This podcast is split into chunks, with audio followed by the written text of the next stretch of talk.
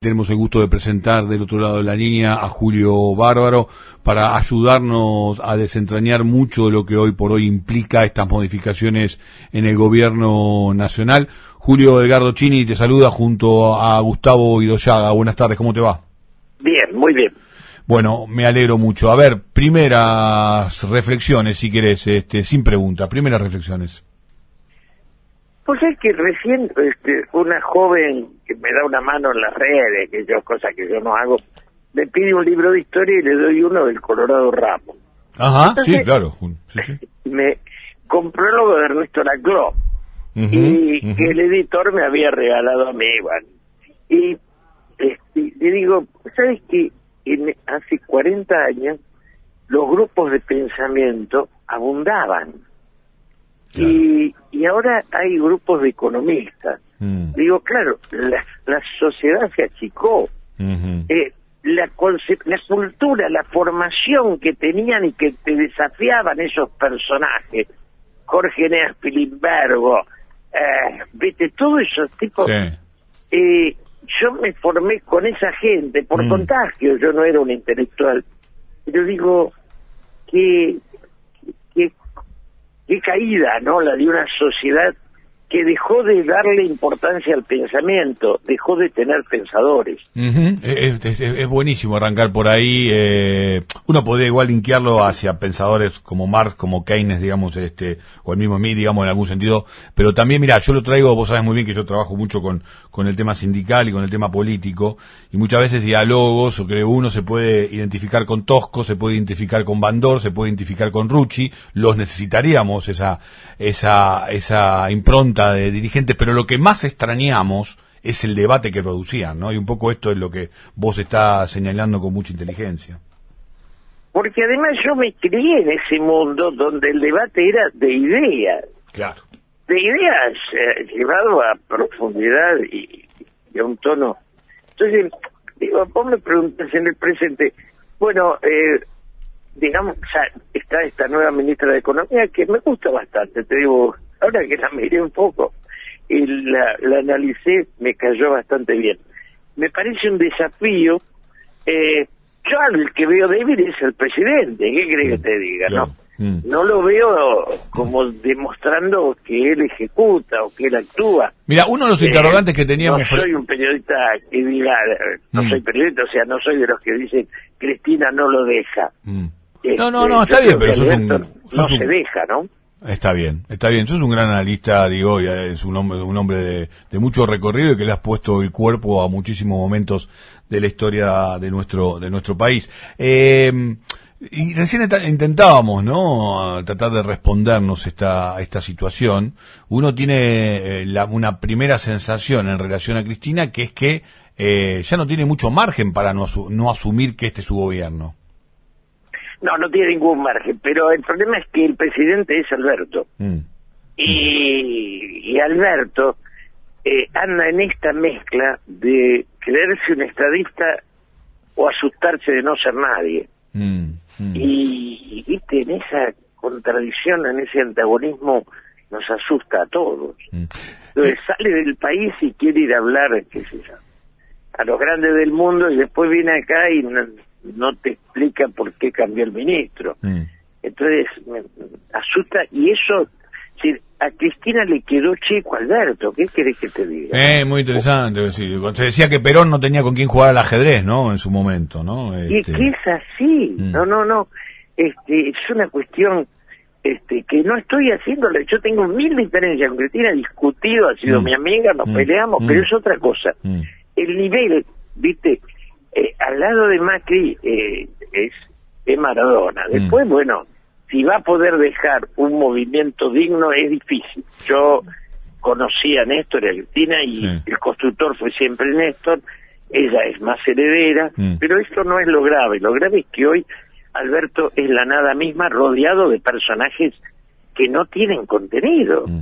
Sí, ahí hay una interrogantes en el tema este, estadista, ¿no? Y, generar estrategias políticas, que por ahí es la gran asignatura pendiente que tuvo, este, sobre todo su, su segundo, su segundo mandato. Ahora, hay un tercer protagonista de este trípode que parecía que iba a asumir mucho más espacio durante el último fin de semana. Estoy hablando de Sergio Massa. Eh, ¿Qué opinión, qué opinión tenés al respecto? ¿Qué ocurrió y en todo caso, cómo puede reconstruirse el trípode gobernante en este sentido?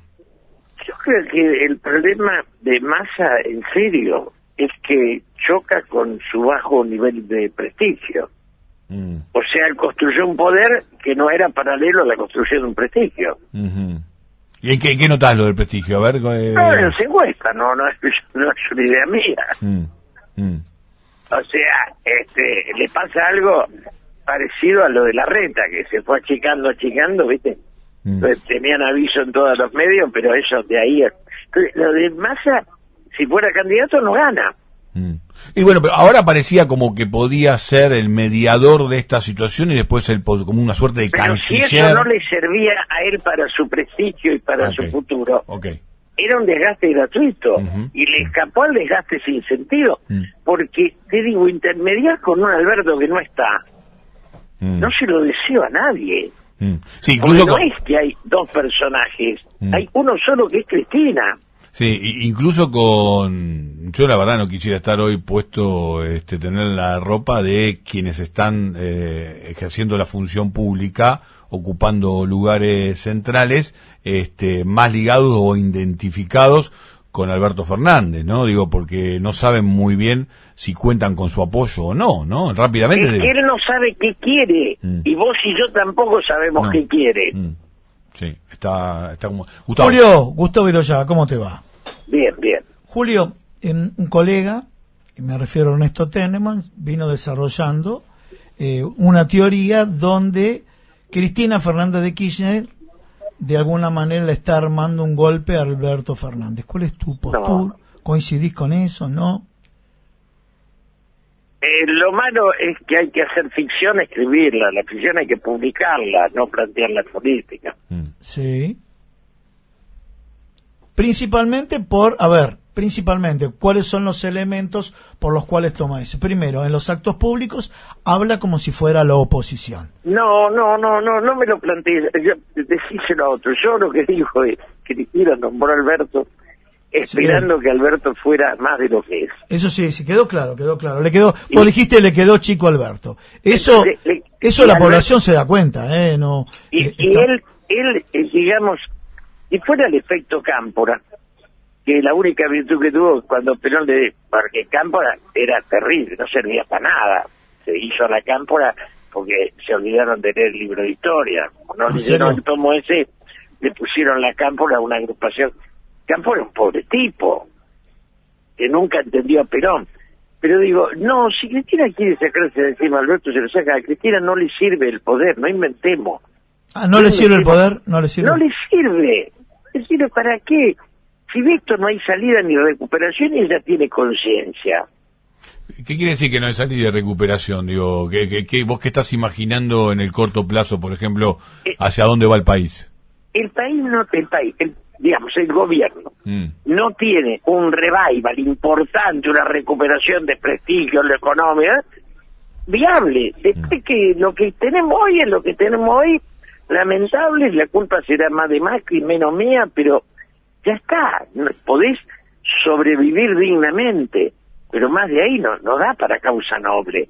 Una derrota, te hago la última y no, no, no te saco más tiempo. Eh, una derrota en este escenario, ¿no? Para el año próximo sabemos que falta mucho, hay quienes aspiran a que a nivel regional incluso algo muy probable, Lula gane en Brasil. Pero ¿qué tendrá que ver? Bueno, se reconstruya una impronta dentro de la región. No, entienden nada de nada, creen que es por viento, no es por viento. Nosotros nos quedamos sin partido ni candidato. Sería la primera vez que el peronismo perdería este después de su primer mandato. ¿Perdería el peronismo o para tu, lectura, tu lectura perdería el kirchnerismo? Está bien, pero ya perdimos con Macri, ya perdimos y vamos no, ya está, no. Escúchame, este, creo que eh, esto está como derrota asumida. para el gobierno actual. Entonces, entonces, entonces ya, digamos, pensando en términos peronistas, y vos sabés que está ocurriendo, digamos, en, en oficinas pequeñas, empezamos a construir ser opositores. Pero sí, pero digamos, creo que no, no hay nadie que le asigne posibilidad de triunfo al gobierno actual. Mm. Nadie, algún fanático, pero te quiero decir, nadie en serio. Mm. El drama que tenemos es que la oposición no tiene grandeza. De nuevo. Correcto. Pero nada más que eso. Julio, dijiste algo, algo muy profundo. El peronismo se está quedando sin partido y sin candidato. Es que es así. Agregame, ah, no, es un hecho, este, yo tomé la palabra y, y quedó memorizada. A ver, profundizame un poquito más. Esto es esto es por ya viene desde la derrota contra el macrismo, eh, bueno, en las elecciones cuando se propuso. No, no viene de la última derrota de cuando Alberto asume. Sí. Yo tuve una larga cena con él, después, pero no importa. Cuando Alberto asume, elige un gabinete y un destino sí. que no le sirve ni a Alberto ni a Cristina. Y en eso, Cristina lo sufre Alberto, porque ella le cede el poder y él no lo usa para otra cosa que para hacer cometer errores garrafales. Gracias por esta participación aquí en la cooperativa, en la 770. Eh. Como siempre, te mandamos un saludo muy grande.